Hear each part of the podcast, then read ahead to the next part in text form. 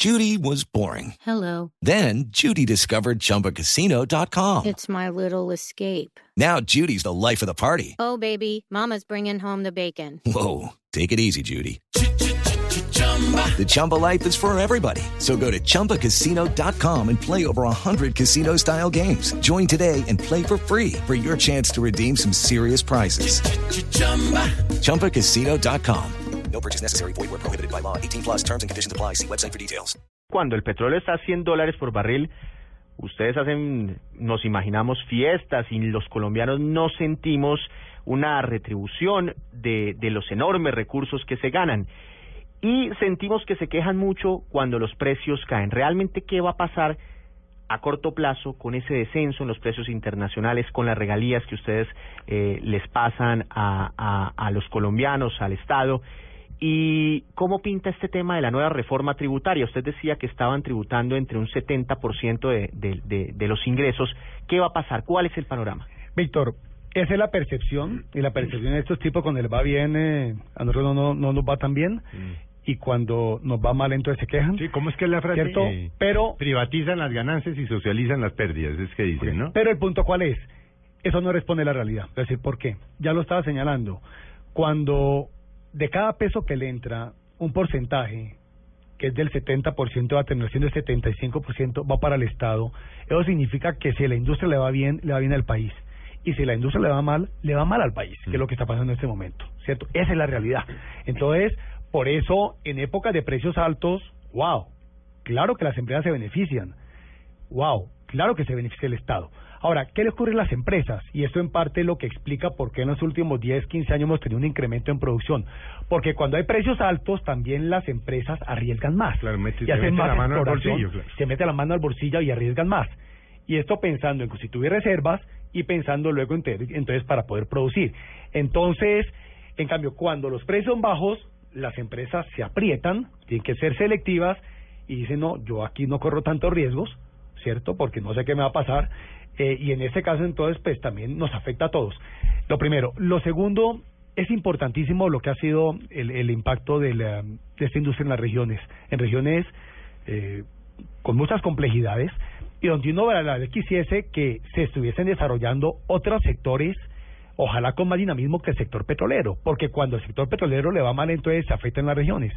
Solo el año, el año antepasado y el año pasado similar, en compra de bienes y servicios. En las regiones petroleras de Colombia se invirtieron treinta y pico mil billones de pesos. ¿Cierto? En programas de responsabilidad social empresarial, más de 700 mil millones de pesos. Partes son obligatorios, partes son voluntarios. En vías, 300 mil millones de pesos, sin contar las regalías.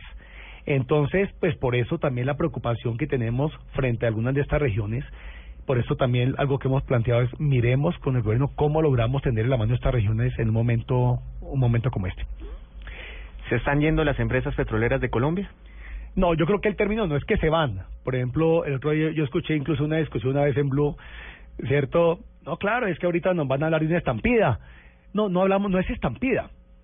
Básicamente lo que ocurre es que las empresas, eh, unas se aprietan y se recogen en sus inversiones, Y otros se maman y se van. y otras, otras básicamente de pronto fiestas. tienden a, vienen de pronto procesos de adquisición y de fusiones, otras de pronto entrarán en venta, o venden un proyecto, venden un campo, ¿cierto? Eh, por un lado. Y lo otro también de las casas matrices a veces, entonces simplemente dice- le dicen, vea, a usted le recorto un 30% básicamente inversiones. Recordemos lo siguiente, y esto para los oyentes es claro, si pensamos en la producción de Colombia, más o menos, una tercera parte de la producción la produce solita Ecopetrol. 300 mil barriles. ¿Ok? Ya. No, Ecopetrol, Solo Ecopetrol. son como 700 Diario. mil Otra barriles es- diarios. Sí. no, ya voy. Sí. Otra es Ecopetrol con las privadas. Sí. A través de contratos de, hay más de 20 contratos de asociación. Como por ejemplo el caso del Campo Rubiales. Así es. Entonces, cuando Ecopetrol habla de 700 mil barriles, está incorporando lo que produce solita y lo que produce con la empresa privada. Bien sea porque están asociadas en un proyecto, bien sea porque un privado es el que opera el campo, hay distintas modalidades. Y una tercera parte, los privados solitos, para que tengamos como ese abanico, ¿ok? Sí, Entonces, sí, siempre pensémoslo de esa manera, ¿ok? Y, y, y bueno, ya que tocamos el tema de, del Campo Rubiales, ¿no nos puede ayudar con el con el chisme del que nos queremos enterar todos. ¿Qué va a No, ¿qué pasar con es el más importante Pero le voy a país? decir- le voy a decir ¿Se lo, lo devuelven o no al Estado? Pero le voy a decir ¿Queda lo siguiente. pacífico no operándolo? Le voy a decir cuál es la preocupación que yo tengo y tenemos en la CP. Cuando yo le indico que una tercera parte de la producción es de Ecopetrol con privados, el tema no es de una empresa específica. La pregunta es, O sea, puede- ¿qué va a pasar con más de puede- 20 contratos de asociación eso vamos. Puede haber efecto en los dominó. próximos seis años? Puede haber efecto dominó. Desde como le vaya a Pacific, le puede ir a los otros 19. Yo le digo qué efecto hay hoy día. Mm. En este momento, y póngase usted en la zapata, en los zapatos de un privado, por ejemplo, que es operador o que es socio. Y usted tiene un contrato de asociación, ¿cierto? Y usted en este momento, entonces, no tiene claridad y de pronto se le vence el contrato en tres años o en cuatro años. Y usted dice, yo tengo aquí unos recursos para invertir en pozos de desarrollo. Y esto me cuesta tanto. ¿Será que invierto? Ah, ¿y qué tal que entonces que, que me echen para atrás el contrato en tres años? Mm. De Entonces la pasando se va a en- preguntar y dice, si invierto, ¿será, ¿será que alcanza a recuperar la inversión? Mm. Si no lo alcanza a recuperar, pues me quedo quieto. ¿Quién sale perdiendo? Todos los colombianos. ¿Pero qué pasó Porque con- no se avanza con esos pozos de desarrollo. ¿Pero qué pasó Entonces, con- nosotros, ¿qué es lo que hemos Sí. señalado básicamente de la asociación? Es, básicamente, es muy importante definir básicamente cuál es la política en materia de contratos de asociación, porque no es el caso de una empresa, no, de un campo, no, es el caso de que en este momento una tercera parte de la producción del país está básicamente depende de contratos de asociación que en los Pero- próximos años se van a ir venciendo y esas empresas están duditativas sobre si invierten o no invierten porque no saben si alcanzan Pero a ¿qué pasó que Colombia tenía fama internacional de ser un país que respetaba su normatividad, y respetaba sus contratos y que había estabilidad jurídica? Se lo digo porque obviamente para poderlo entrevistar usted pues llamé a eso que llaman los amigos petroleros y muchos me dicen, hermano, es que aquí ya no sabemos qué va a pasar. Uno me dijo, acabo de llegar de Chile, nos están haciendo unas ofertas buenas en Chile, otro dijo, estuvimos en ¿Y en México, México nos qué? están haciendo unas ofertas. Y nos vamos, y este tiene pues unos canadienses, un grupo canadiense grandísimo detrás. Entonces esos fondos de inversión, pues que usted conoce, dijo, aquí no, es que no sabemos, hermano, qué va a pasar, no sabemos si mañana nos suben los impuestos, no no sabemos si nos va a cambiar la regla del juego, no sabemos si firmamos contratos y después no los respeta. ¿Qué pasó con eso en este La estabilidad país? jurídica durante años fue un gran impulsor de Pero ¿por qué se varias cambió? ¿Qué industrias fue lo que pa- y también de esta. Por supuesto que en ocasiones tenemos inquietudes al respecto. Entre los temas que estamos trabajando y revisando con el ministro de Minas es el que por ningún motivo pongamos en telejuicio eh, la estabilidad y la claridad en las reglas del juego, porque eso nos haría mucho daño. Pero pero está pasando, es que se lo digo por lo que yo veo, como le digo, esta gente dice, no, hermano, es que aquí ya no, yo, yo no, no, no vamos a meter aquí estos, y hablan de unas cifras, pues todos hablan de unas cifras, 80 millones, 200 millones, 300 millones, 500 millones de dólares, dicen, no, nos vamos, es que esto no, no, no, esto aquí no hay con quién hablar, los ministros no saben en qué se andan, por qué se está generando esa, pero no es solo el sector petrolero, ¿por qué, por qué esa sensación entre estos, entre estos empresarios? Porque eso no genera, no está bien. Felipe, esa es una de los de, la, de las inquietudes No, que yo eh, permanentes. que La políticamente correcto. la fíjese lo siguiente, incluso básicamente en el plan estratégico del ACP, así como tenemos unos objetivos muy claros, el cómo alcanzar esos objetivos, el primer punto se llama reglas del juego claras y estables. Claro, sí, El sí. segundo punto que nos parece fundamental es básicamente viabilidad para operar. Mm. Ese, es- ¿Sí me entiende? Porque esos son básicamente, digamos, como dos, dos anclas fundamentales, básicamente, para esta industria para poder progresar. Bueno, hay otro tema, doctor Lloreda, y este sí se siente en la, pues, en muchas familias, en muchos hogares, y es el tema del gas, porque allá nos está llegando ese servicio, gas eh, natural eh, domiciliario. Usted puso el dedo en la llaga hace unas horas diciendo que vamos a tener que comprar gas del exterior en un par de años. ¿Eso qué tanto nos tiene que preocupar mi en términos... ¿El gas solo viene cuando viene acompañado del petróleo? No, podríamos- no sé. no, no. no es pero- una exploración no, no, distinta y son unas reservas distintas, las pero, de gas. pero, por ejemplo, ¿qué ocurre? Básicamente, por ejemplo, en algunos de los proyectos Costa Afuera, Mm. eh, se va en busca de petróleo o gas, lo que haya. Y de Mm. pronto encuentras petróleo y gas mezclado. Mm. O de pronto encuentras solo petróleo, o mucho petróleo y poquito gas, o solo gas. Entonces depende básicamente de lo que encuentres básicamente. Bueno, pero la Pero- pregunta de Víctor es, ¿Se va a acabar el gas en un par de años en Colombia? porque es que uno ver, oye al yo doctor Eduardo debemos- Pizano, cuando alguien dice, es que aquí se va a acabar el gas, y Eduardo Pizano, que es el que representa, ¿cómo se dirá? Los- Naturgas. Sí, Naturgas. Es el gremio de los eh, ¿Se llama así? productores y sí. ¿Los gaseros? Eh, de los productores y Ah, bueno. transportadores de gas. No, de y los entonces distribuidores. dice, Y distribuidores, y entonces sí, dice, señor. no, no, Los no, eso no es cierto, eso, tenemos reservas, eso aquí no sé qué. La verdad es que... Salió un poco como a desmentirlo usted y se armó una. Yo una creo que aquí se, creó, se ha creado una confusión en dos conceptos, que ustedes me lo van a entender todos claramente. Uno es la autosuficiencia en gas. El otro es el abastecimiento en gas del país. Mm. Lo que está en riesgo en este momento es la autosuficiencia en gas. ¿Qué significa eso? Que si nosotros le tomamos una fotografía hoy a las reservas probadas de gas, esas reservas probadas nos indican que tenemos más o menos hoy 1.150 millones de pies cúbicos de gas y que empieza a declinar en promedio en el país como 5% anual. Y en la costa atlántica 17% anual. ¿Ok? ¿Eso qué significa? Que si no logramos incorporar reservas de gas al país, es decir, si nos quedamos con lo que tenemos hoy día, a partir del año 2018 Sí. vamos a tener que importar gas para el país y a partir del año 2017 para la costa atlántica.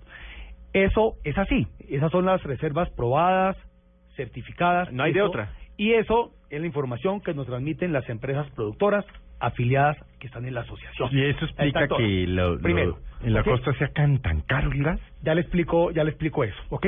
Lo segundo es el abastecimiento de gas del país, Mm. ¿ok?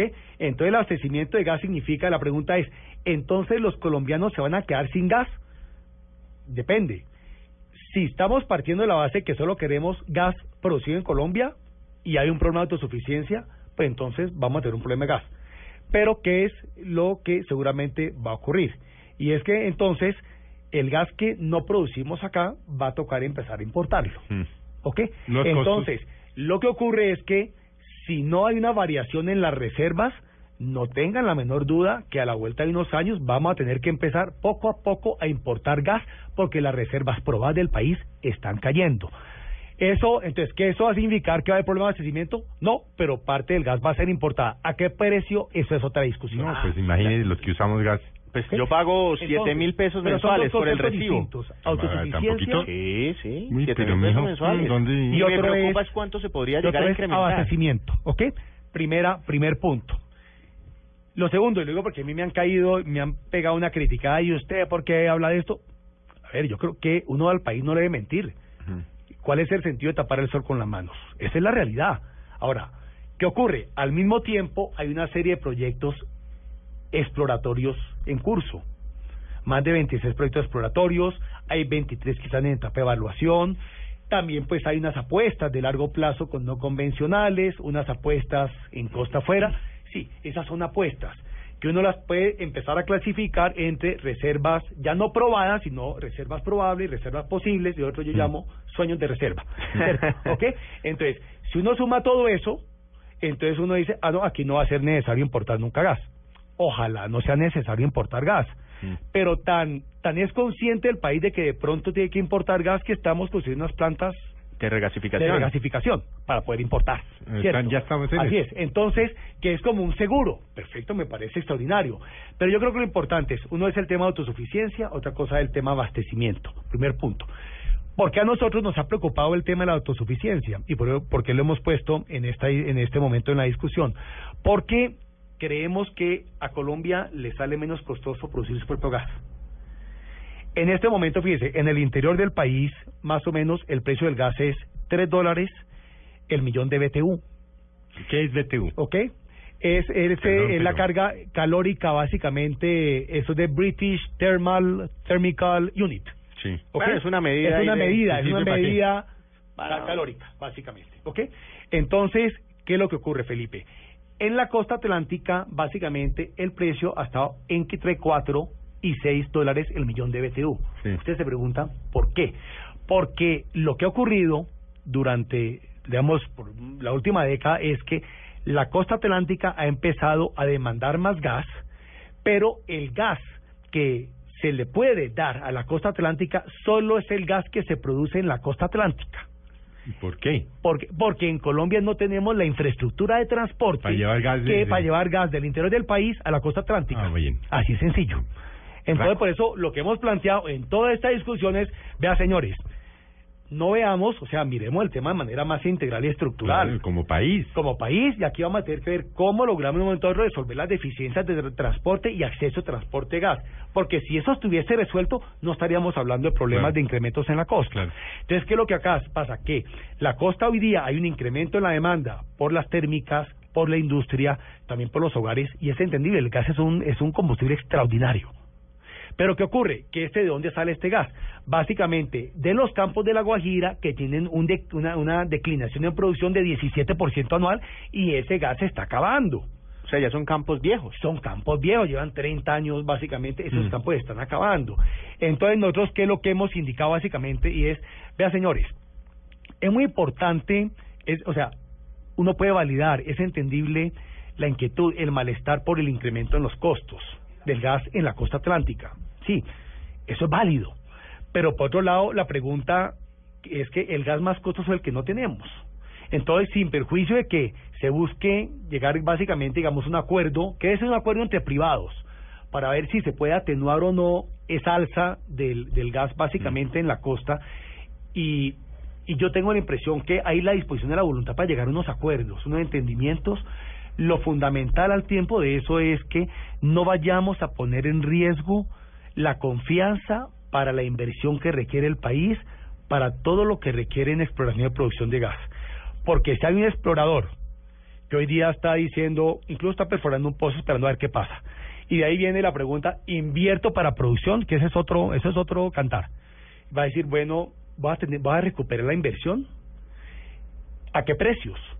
Y si el precio promedio es 4 o es 5, ¿y será que si en un momento ro y si me cambian el precio, digamos, por cualquier razón, eh, yo recupero la inversión? No. Entonces, entonces ahí nuevamente... ¿Pero ese precio quién lo cambiaría? ¿El gobierno? Claro, ahí, por ejemplo, de toda la discusión que está dando ahorita, ahí lo importante, por eso repito, Víctor, es es muy importante que los acuerdos que se lleguen y yo no, es decir, y, y- y- es decir, es, es imposible ser indiferente frente a lo que está pasando en la costa atlántica.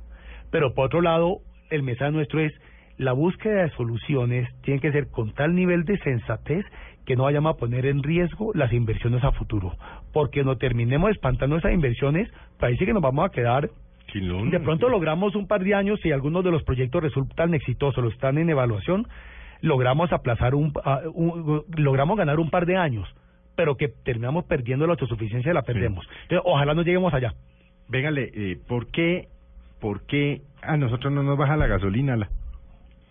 Pero si bajó, Felipe. No, sí, 300 miserables pesitos el galón y que no sé qué, que ha bajado 700. ¿Yo de cuánto ha bajado? Como- 700 pesos desde los últimos, ¿qué? ¿Tres, cuatro, cinco, ¿Eso seis cuál- meses? sí, Eso es como un 10% del ¿Eso cuánto valor. es en dólares? ¿Me puede decir?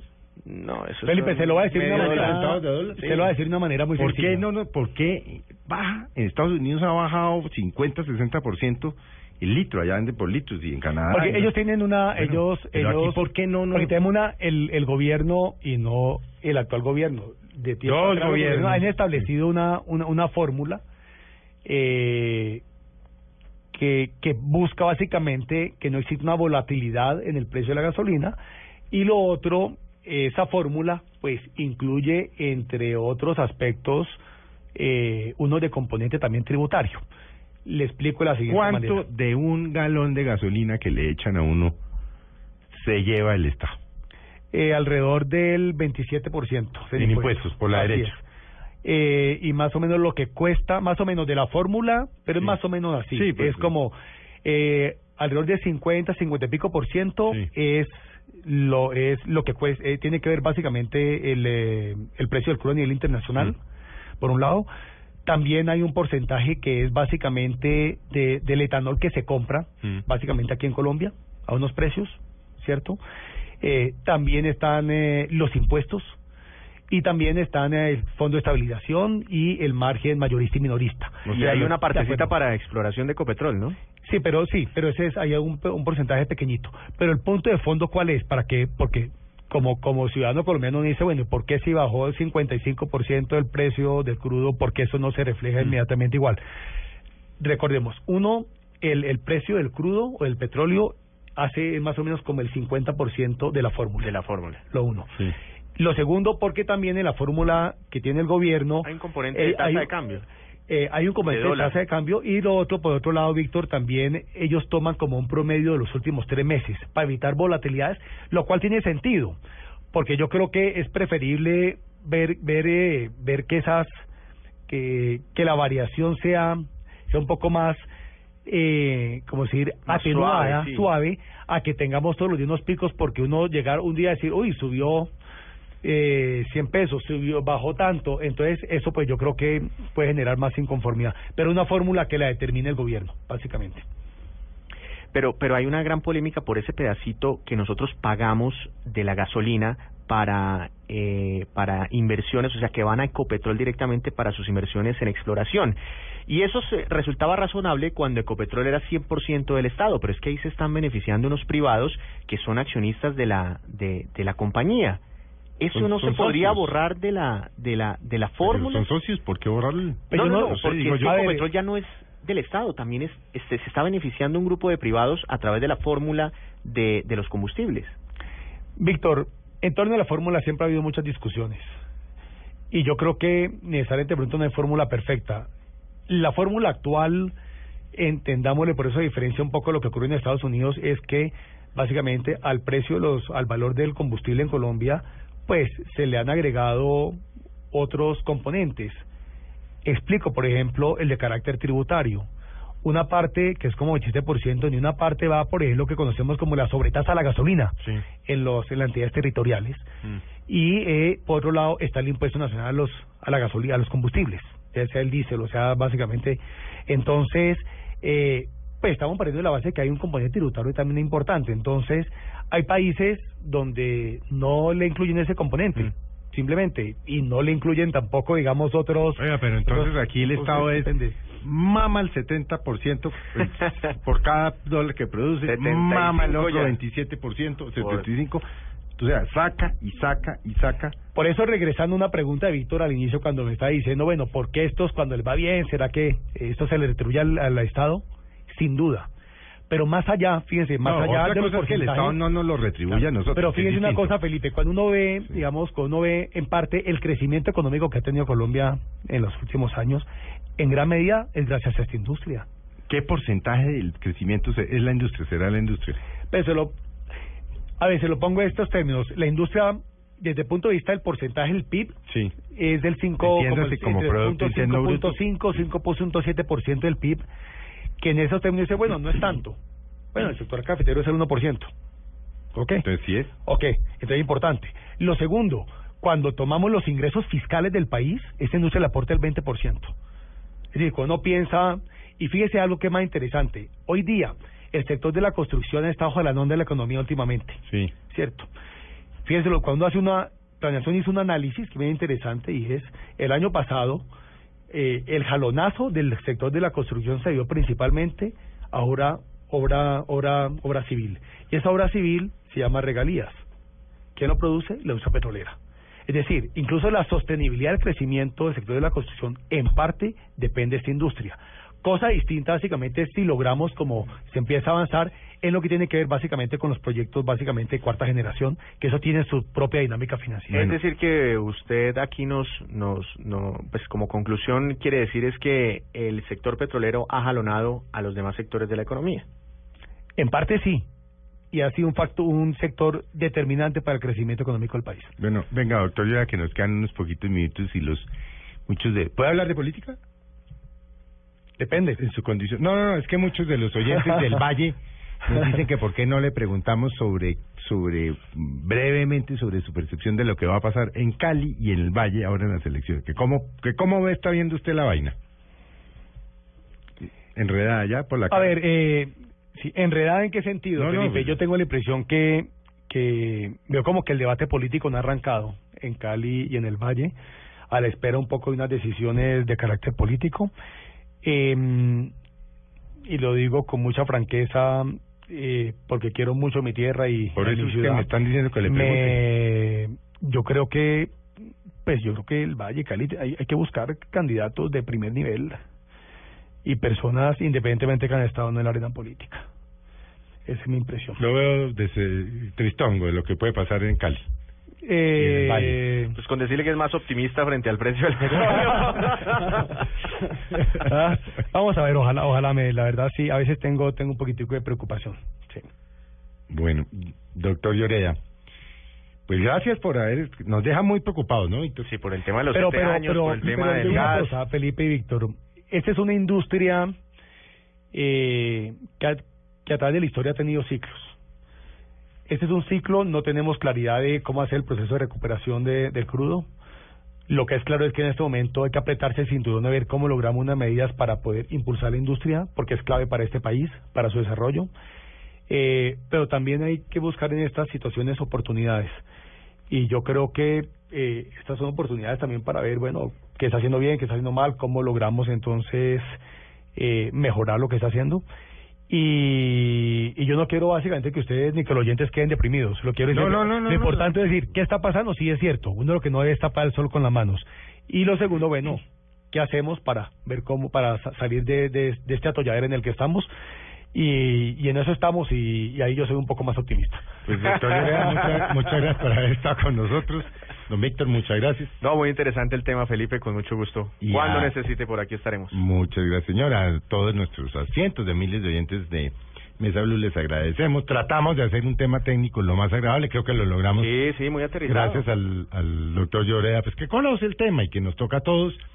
Y bueno, sigan pasando una feliz tarde de domingo y nos vemos, nos oímos mañana en Mañanas.